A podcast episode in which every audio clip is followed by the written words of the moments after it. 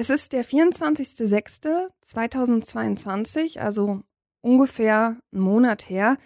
Und da trifft das oberste Gericht des Landes in den USA eine wirklich folgenschwere Entscheidung. I was in Los Angeles on the morning that the decision came out, and I woke up to the notification. I knew it was coming, everybody knew it was coming, but I still was shocked to see it in writing in the notification from the New York Times or from the Washington Post. Die Richter kippen das bundesweite Recht auf Abtreibung in den USA. Und obwohl das sicher nicht überraschend kommt, das Urteil, also alle haben erwartet, dass sie so entscheiden, kann es Ariel Nissenblatt gar nicht fassen. So I at first thought, you know, this sucks, can't do anything about it, you know, till it's time to vote or till it's time to march in the streets.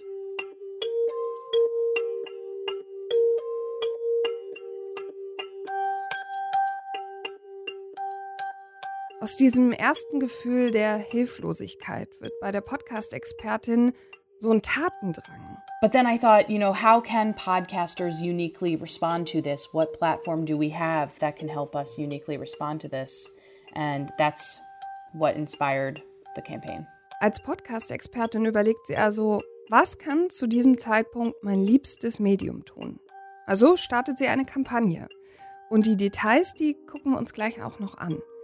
Doch mit dieser Einleitung sind wir schon beim Thema, denn sie wird aktiv, aktivistisch und das mit Hilfe von Podcasts.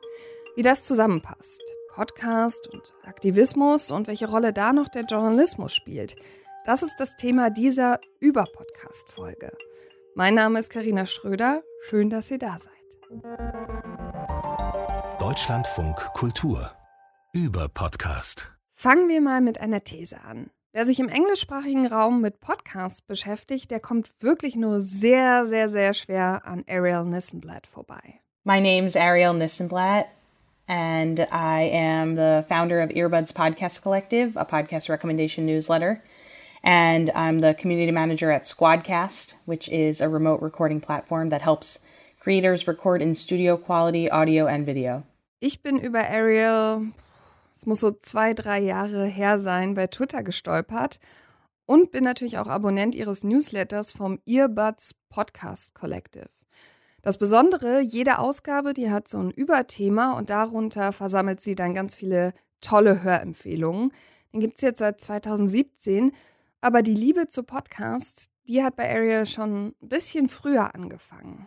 I really got into it in 2014 and was amazed at how I could be in the car for five hours and not really feel bothered by the time because I was listening to these stories. I started with things like Radiolab and This American Life and 99% Invisible and The Memory Palace and things like that. Oh Mann, das kenne ich. Also die Klassiker, mit denen habe ich natürlich auch angefangen. And only later did I discover that there are so many more that are less well known. Ursprünglich hat Ariel mal Geografie studiert Doch dann hat sie sich eben in Podcasts verliebt und quasi das Hobby zum Beruf gemacht. Da kann ich auch gut mitfühlen, denn ich habe eigentlich mal Germanistik studiert und dann im Studium eben meine Liebe zu Audio entdeckt. Ariel und ich könnten also wirklich hier stundenlang zusammen schwärmen, was für tolle Podcasts es da draußen gibt.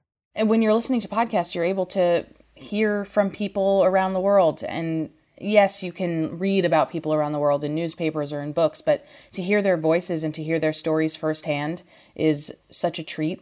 And podcasts really transport you there. Allerdings muss ich zugeben, Ariel hört deutlich mehr Podcasts als ich. Also allein pro Woche gehören 40 Stück zu ihrem Standardrepertoire.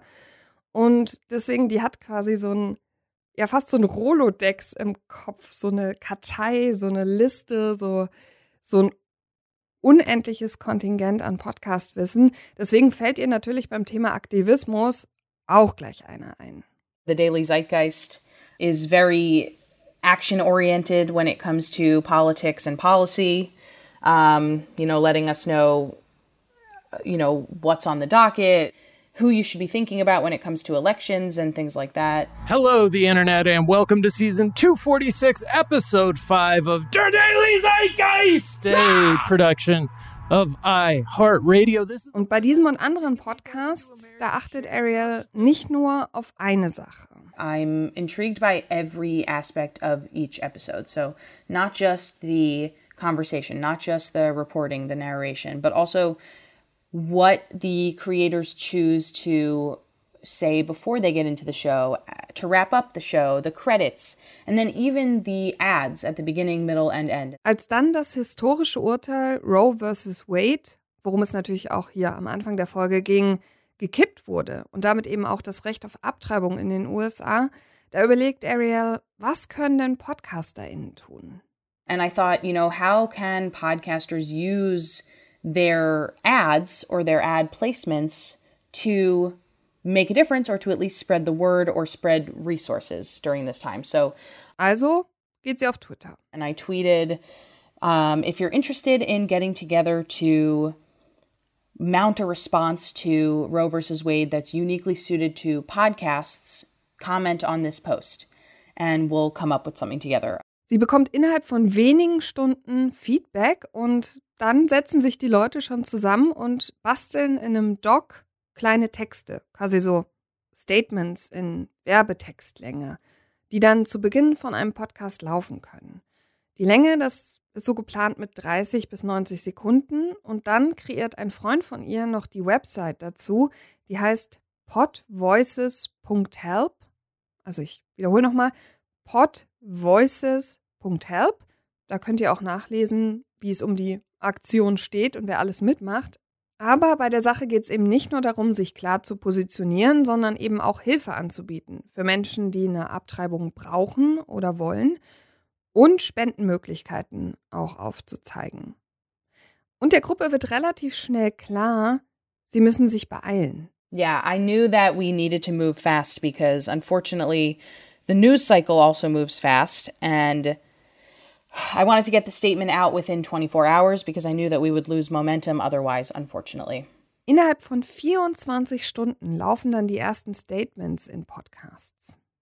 Before we get into today's episode, I wanted to take a moment to address the June 24th Supreme Court decision to overturn Roe v. Wade. Restricting access to comprehensive reproductive care, including abortion care, threatens the health and independence of all Americans. This decision could also lead to the loss of other rights. To learn more about what you can do to help, go to choice.crd.co. And I encourage all of y'all to speak up, take care, and spread the word. And thank you to Ariel Neisenblatt, the founder of Earbuds Podcast Collective, for starting this movement of podcasters making this announcement at the top of their podcasts. Beyond my wildest dreams for the for the folks who said my name on air. I was shocked at that. They, they did not have to do that. Auf dieser Website, die ich vorhin erwähnt habe, können sich PodcasterInnen auch registrieren und sagen, dass sie da mitmachen. Allerdings machen das auch nicht alle, deswegen kann Ariel jetzt noch keine definitiven Zahlen geben, aber sie meint, so ungefähr 1000 Podcasts sind schon dabei. Und nicht nur englischsprachige, sondern die Texte wurden unter anderem auch schon ins Französische und Spanische übersetzt. Sie wünscht sich aber auch, dass deutsche PodcasterInnen mitmachen. Außerdem auffällig ist bei der Liste, es gibt eben die Großen und auch die Kleinen, die da mitmachen. Nach allem, was da die letzten Wochen passiert ist, hat Ariel sich gedacht, sie möchte eigentlich noch mehr solcher Kampagnen starten, weil das bei Podcasts eben auch so einfach ist. Aber warum eigentlich? Und da möchte ich mit euch tiefer einsteigen. Dafür schauen wir uns unter anderem den Podcast Pod Steh mir bei an, der durchaus aktivistische Züge in sich trägt. Und wir gehen auch in die Metabetrachtung mit einem Politikwissenschaftler, der viel Potenzial in den Podcasts sieht.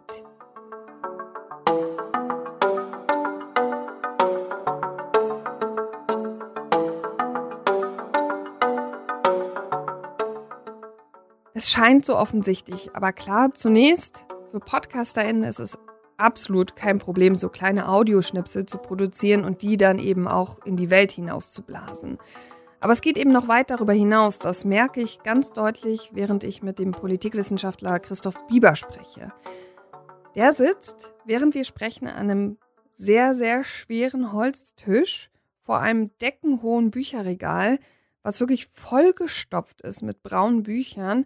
Und als er dann die Kamera dreht, dann sehe ich erst, was sozusagen das Ausmaß des Ganzen ist, denn der ganze Raum ist voll mit Holz und mit Büchern. Ja, ich sitze tatsächlich im Arbeitszimmer von Thomas Mann, der sogenannten Study.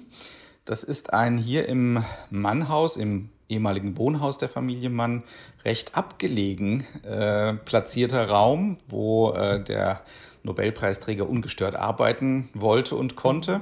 Wenn man also Ruhe braucht, äh, wie zum Beispiel ein, um einen Podcast aufzunehmen, dann geht man hier hin.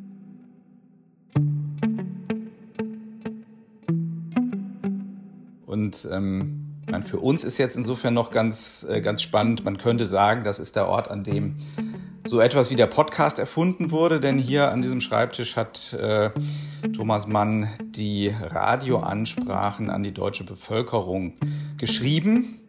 Die liefen von 1940 bis 1945 in der BBC. Die ersten äh, Ansprachen hat äh, Mann tatsächlich per Telegramm noch ähm, nach London geschickt und dort wurden sie von einem deutschsprachigen BBC-Mitarbeiter äh, eingelesen.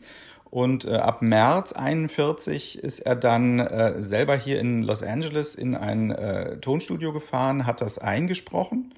Es wurde auf eine Schallplatte gepresst. Die wurde dann nach New York gebracht. Dort wurde sie aufgelegt und per Telefon nach England äh, übertragen und dann wurde es ausgestrahlt.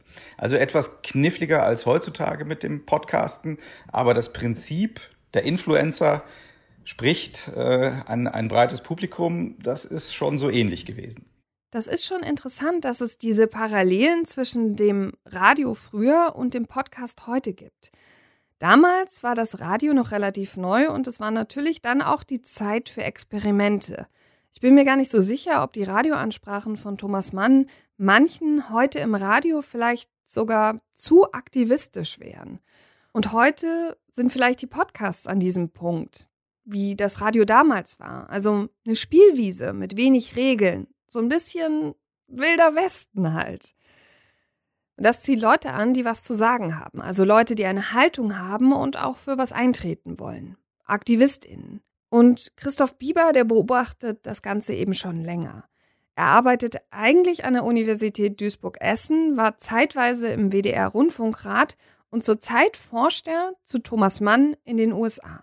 Ja, ich bin äh, tatsächlich von äh, Haus aus trainierter äh, Politikwissenschaftler, aber äh, habe immer eigentlich an der Grenze zwischen Politik, Kommunikations- und Medienwissenschaft gearbeitet, was damit zu tun hat, dass ich äh, recht früh angefangen habe, mich mit dem Internet äh, auseinanderzusetzen und äh, eigentlich seit äh, meiner Promotion in den 90er Jahren ähm, daher immer auch über die Veränderung von Öffentlichkeit unter den Bedingungen der Digitalisierung nachgedacht habe. Und dann ist der Weg, zu äh, so etwas wie Podcasts nicht weit. Bereits 2005 hat er ein Paper zum Thema Podcasts veröffentlicht, nämlich Podcasts als neue Form der politischen Kommunikation. Tatsächlich gab es dann einmal so eine Art Podcast-Party in 2005, wo viele Menschen, die damals Podcasts gemacht haben, alle eine themenorientierte Sendung zur Bundestagswahl produziert haben. Und das fanden wir spannend und äh, so war das ein erster Versuch, sich damit auseinanderzusetzen. Das erinnert mich ein bisschen an das, was Ariel Nissenblatt gemacht hat. Also die Podcasts haben sich damals quasi mobilisiert. Aber das war natürlich noch nicht ganz so sichtbar, wie es dann heute wäre. So wie viele Menschen ist Christoph Bieber übrigens erst richtiger Podcast-Hörer geworden seit der Pandemie. Und da war es, naja, wenig überraschend, äh, das äh, Coronavirus-Update mit dem Kollegen Drosten. Und äh, von dort aus ja, verzweige ich mich jetzt in Richtung von Podcasts, die für meine Arbeit relevant sind. Also Podcasts, die sich mit Politik und Kommunikation beschäftigen, aber eben auch so abgeschlossene Serien. Wild Wide Web war zum Beispiel einer, den fand ich sehr interessant, auch hat was mit dem Internet zu tun. Und ähm, die Sneakerjagd. Das äh, ist auch ein äh, interessanter Podcast gewesen, wo es darum ging, den Verlauf von äh, zurückgegebenen Turnschuhen zu verfolgen und zu sehen, ob die denn wirklich recycelt werden. Und jetzt wird es erst richtig großartig. Im letzten Jahr hat Christoph Bieber von seinen Studierenden Hausarbeiten in Podcast-Form akzeptiert. Ey, wenn es das damals gegeben hätte, als ich studiert habe, dann wäre ich wahrscheinlich viel, viel besser gewesen. Okay, aber zurück zum Thema. Zunächst will ich mir mit Christoph Bieber angucken, wie traditionelle Medienhäuser das machen, also wie die das mit dem Aktivismus handeln. Grundsätzlich ist es so, dass in den meisten Redaktionen, da gibt es so Regelungen für die Mitarbeitenden, was die dürfen und was eben nicht. Also dürfen die zu Protesten gehen, dürfen die in Parteien sein und so weiter. Eingehalten wird es aber nicht immer. Wir sind uns jedenfalls darüber einig, Christoph Bieber und ich, dass Podcasts grundsätzlich natürlich aktivistisch sein können. Und uns verbindet noch etwas, nämlich, dass wir beide diese Frage darüber unheimlich spannend finden. Ich glaube, im Moment erstmal ist das auch ähm, der Versuch zu verstehen, was da gerade passiert. Und die Podcasts tragen ja schon auch dazu bei, dass das, was wir als Medienlandschaft bezeichnen, ähm, anders wird. Ne? Wir sehen äh, durch die vielen privaten oder freien unabhängigen Podcasts, die jenseits von klassischen Medienhäusern äh, produziert werden, dass äh, es einfach viel mehr Sprecher gibt in einer digitalen Podcast-Öffentlichkeit. Und das sind nicht nur die, die wir da unbedingt erwarten würden. Ähm, man kann das ja auch weiterziehen, kann auch sagen, viele politische Akteure machen auch Podcasts. Was ist das denn jetzt eigentlich? Ganz grundlegend. Der Podcast-Raum ist natürlich für jeden da. Also in der Theorie kann jeder einen Podcast starten und ihn so gestalten, wie die Person das möchte. Die Länge spielt keine Rolle, das Erscheinungsdatum ist theoretisch egal und auch die Inhalte sind natürlich nicht vorgegeben. Also zumindest nicht, wenn man nicht einen Podcast für ein Medienhaus oder einen anderen Arbeitgeber macht, sondern so für sich ganz privat. Trotzdem ist Christoph Bieber davon überzeugt, dass es eine besondere Überwindung braucht, damit jemand wirklich einen Podcast startet. Podcast ist technologisch schon noch ein Tick voraussetzungsvoller und äh, vielleicht auch insofern persönlicher, weil die Stimme nochmal involviert ist und äh, ich quasi das nicht nur durch ein paar schnelle Klicks auf der Tastatur ähm, in die Welt hinaus posaunen kann, wie ich das jetzt eben in einem Blog oder noch kürzer bei Twitter oder in den sozialen Medien äh, mache. Ähm, das, das wäre nochmal zu überprüfen, also wie das aussieht. Aber dieses äh, doch sehr persönliche, ich transportiere jetzt eine Haltung und begebe mich damit dann auf einen, einen Marktplatz, auch wenn er nur digital ist. Und da sind wir wieder bei den klassischen Medien. Die kennen sich natürlich damit aus, wie man Inhalte ins Netz bringt. Für die meisten Medienhäuser gehört ja heutzutage der Podcast quasi zum guten Ton. So, aber wie ist es denn jetzt mit dem Aktivismus? Ändert dieses, ich sag mal, neue Format Podcast irgendwas daran, was JournalistInnen eigentlich immer lernen und ich auch im Uniradio gelernt habe, nämlich Journalismus und Aktivismus, die dürfen sich nicht überschneiden? Ist das jetzt im Podcast möglich? Und müssen wir nicht auch ein bisschen differenzierter darüber diskutieren, was ist denn jetzt eigentlich Aktivismus? Ich habe vorhin die Sneakerjagd angesprochen. Das ist vielleicht so ein Beispiel. Da würde man schon sagen, das ist ein quasi journalistisches Format. Da waren klassische Journalisten beteiligt, aber eigentlich war da eine relativ klare äh, Fragestellung gegeben. Machen die Unternehmen das? Äh, was sie tatsächlich behaupten, wenn es um Recycling geht oder nicht. Und da ist man investigativ vorgegangen und hat festgestellt, nee, das ist nicht so. Und daraus entstanden ist dann vielleicht ein journalistisches Format, eine Reportage, die aber eine klare Haltung transportiert.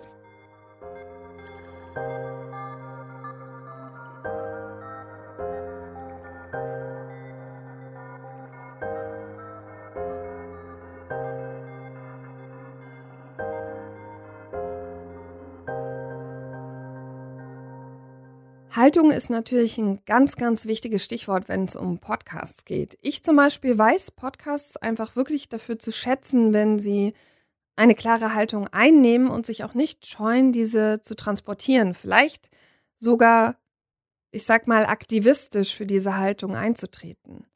Zum anderen ist es natürlich auch immer die Frage nach dem Host. Also, der soll Persönlichkeit bringen, nahbar sein und eben deswegen auch seine persönliche Meinung mit einbringen. Aber bedeutet das jetzt schon Aktivismus? Um mich dieser Frage noch ein bisschen mehr zu nähern, möchte ich auf einen deutschen Podcast gucken. Dieser Podcast ist, finde ich, wenn es um das Thema Aktivismus geht, schon durchaus sehr, sehr spannend und der heißt Pod Steh uns bei.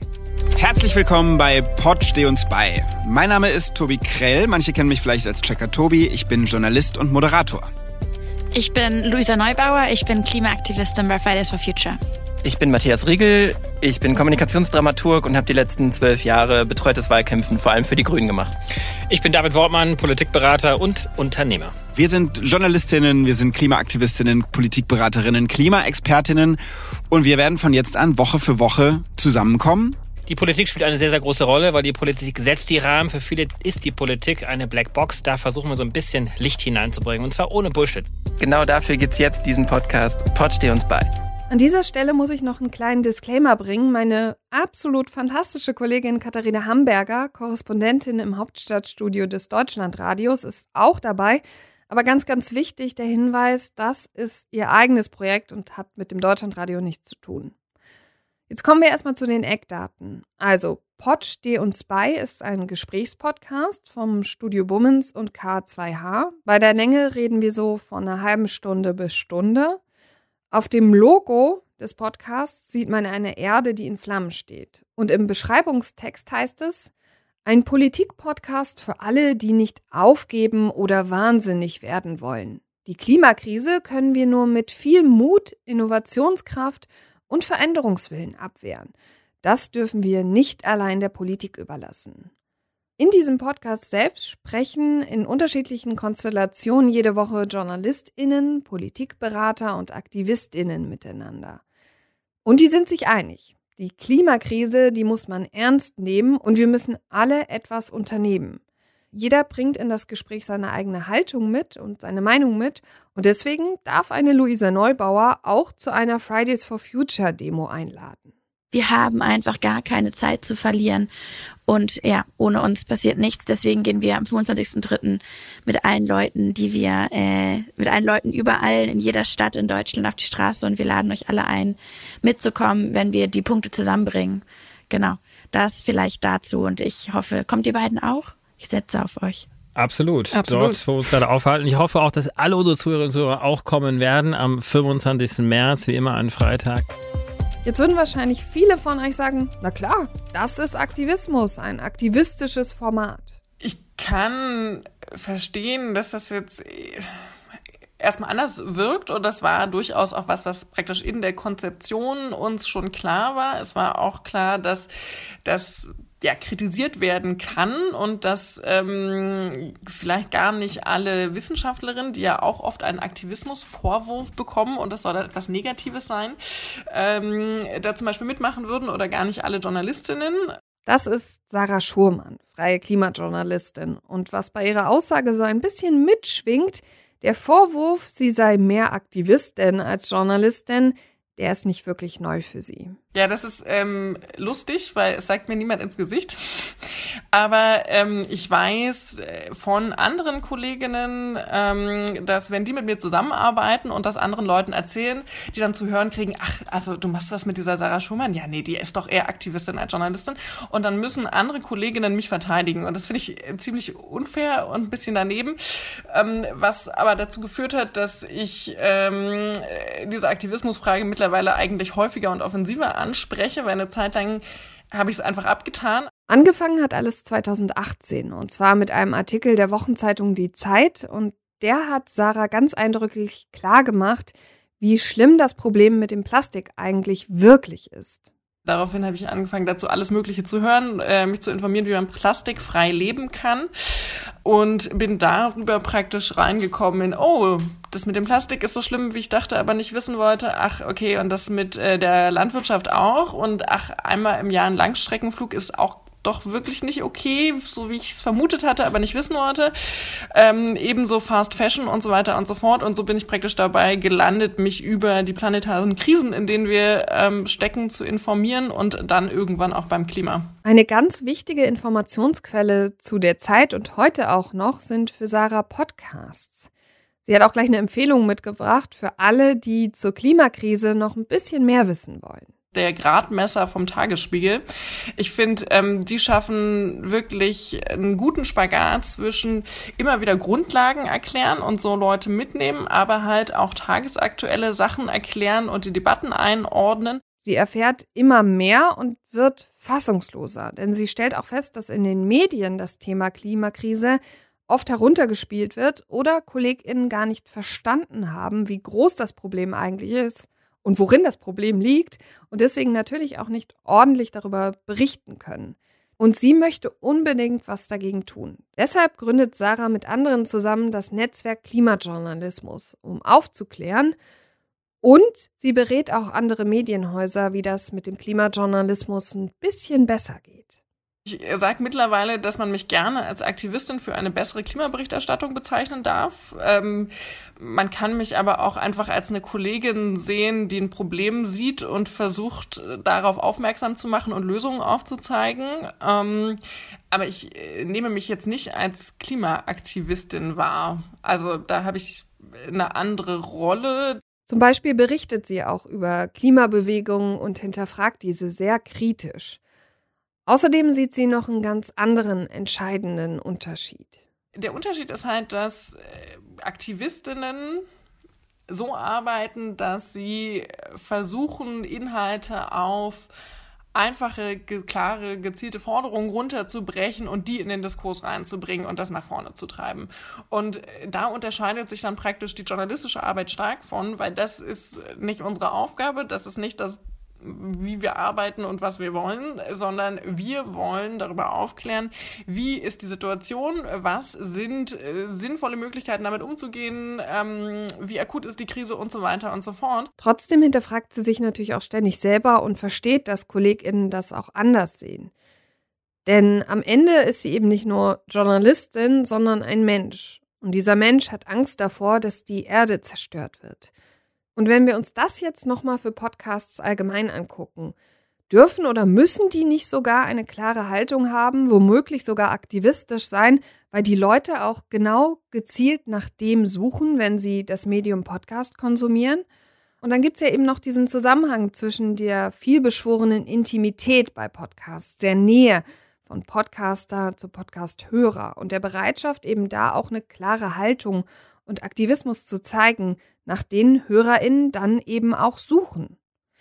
Natürlich möchte das auch der Podcast Pod Steh uns bei, also dass die Welt ein kleines Stückchen besser wird.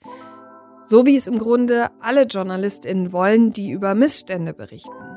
So sehe ich das. Wenn ich über was berichte, dann mache ich das ja nicht in den luftleeren Raum, sondern ich möchte Probleme aufzeigen und im besten Fall auch Lösungen bieten. Und das mit Hilfe von ganz unterschiedlichen Perspektiven. Und all diese Überlegungen, die fließen natürlich auch in den Podcast Pod steh uns bei ein, der, obwohl er eben nicht aktivistisch sein will, dennoch ein klares Ziel hat. Meine Motivation bei Pod steh uns bei mitzumachen ist die, dass ich ja immer wieder kritisiere, dass die öffentliche Klimaberichterstattung, gerade die Politikberichterstattung zu Klima, die Sachverhalte sehr verzerrt und es äh, eine False Balance gibt, ähm, es eine Tendenz dazu gibt, praktisch das so als so politisches einerseits andererseits und die einen sagen das und die anderen sagen das und die Wissenschaft sagt dann das und klingt dann wie so eine Meinung hinten dran. Ähm, und äh, das äh, genau sehe ich als Problem und von daher hatte ich mir von Pod Steh uns bei erhofft, dass wir da tiefer in eine Analyse reingehen und ähm, wirklich mit Menschen reden, die sich äh, tiefer damit auseinandergesetzt haben und die das noch stärker einordnen können.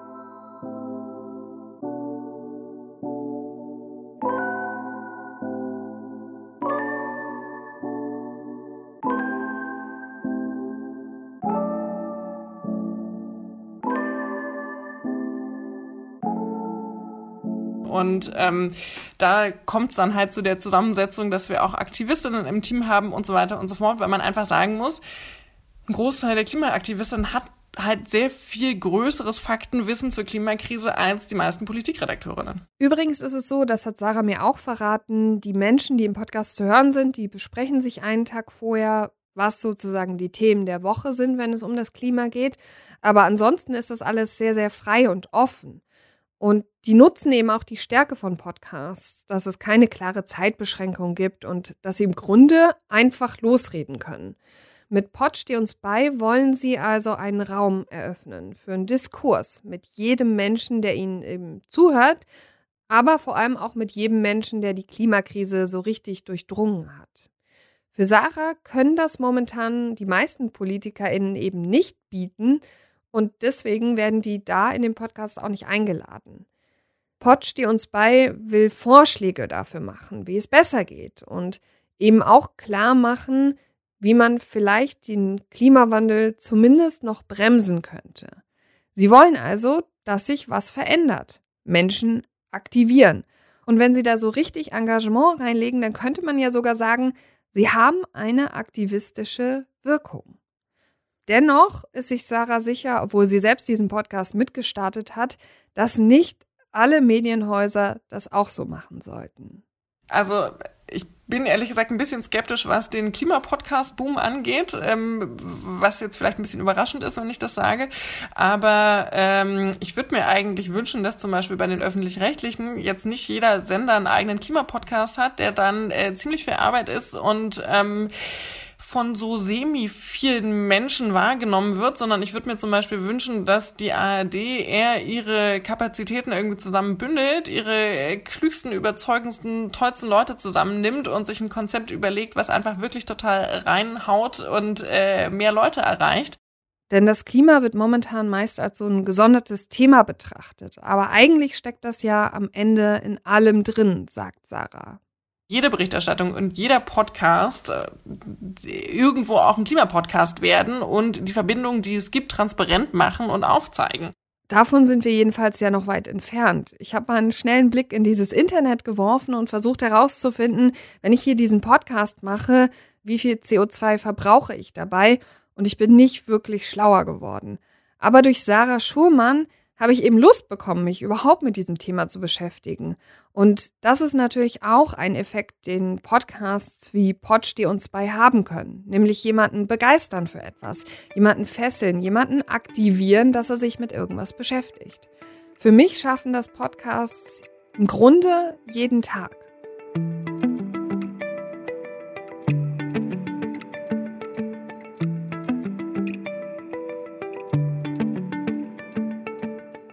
Ich habe also gelernt bei den Gesprächen, theoretisch ist der Podcast immer ein guter Raum, um aktivistisch zu sein.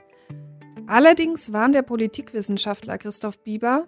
Ja, also wo, wobei man natürlich auch kritische äh, Bemerkungen machen kann oder auch, auch sieht, dass in dieser Entwicklung natürlich nicht, nicht alles nur Gold ist. Natürlich kann, wie in anderen äh, Medienumgebungen auch, man Podcast nutzen, um zweifelhafte, fragwürdige, falsche, polarisierende Inhalte zu verbreiten. Selbstverständlich passiert das. Und zumal gerade in den USA äh, haben wir eine Podcast-Landschaft, die ist auch nicht anders als beim Talk-Radio, wo es radikal extreme Positionen auf beiden Seiten gibt.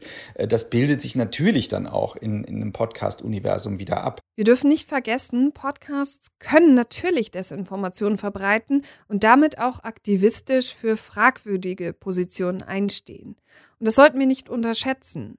Wenn man so einen Blick auf die Podcasts wirft, dann gibt es ja im Gegensatz zur Glosse in Zeitungen oder ähm, dem Kommentar im Radio keine klare Kennzeichnung. Was ist jetzt Meinung? Was sind Fakten? Welcher Podcast ist aktivistisch und welcher verteilt vielleicht Verschwörungsmythen? Und PodcasterInnen, die bauen ja oft über sehr lange Zeit eine Beziehung mit ihren HörerInnen auf, sind fast wie Freunde und auch das bedeutet eine gewisse Verantwortung. Dennoch, ihr könnt mich gerne hoffnungslos optimistisch nennen, sehe ich das Ganze auch sehr positiv. Also es zeigt sich mal wieder, Podcasts können eben einen Raum schaffen, wo jeder sprechen darf und sogar JournalistInnen vielleicht auch ein wenig Aktivismus mitbringen können und vor allem starke Haltung verbreiten dürfen. Und wie Podcast-Expertin Ariel Nissenblatt sagt, And sometimes that's really difficult. Sometimes your podcast is not a place for politics, as you might say. Um, I would argue and say everything is inherently political, unfortunately, in this day and age, and that if you have a platform, somebody wants to hear from you um, about an issue that is present at the front of society right now.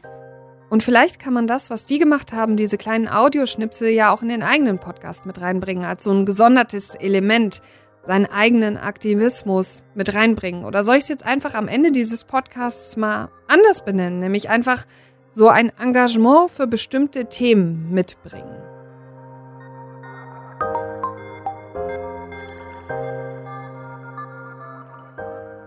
Das war der Überpodcast. Danke an meine Kollegin Christine Watti und meinen Kollegen Kai Sarabi. Die beiden haben mich tatkräftig unterstützt bei dieser Folge.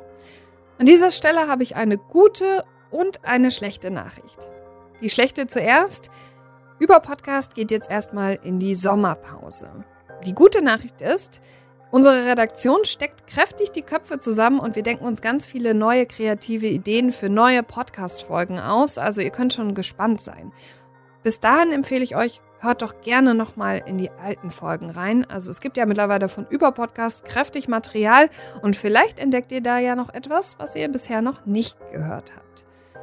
Ich freue mich jedenfalls, wenn wir uns dann erholt wiederhören. Mein Name ist Karina Schröder. Danke fürs Zuhören. Tschüss.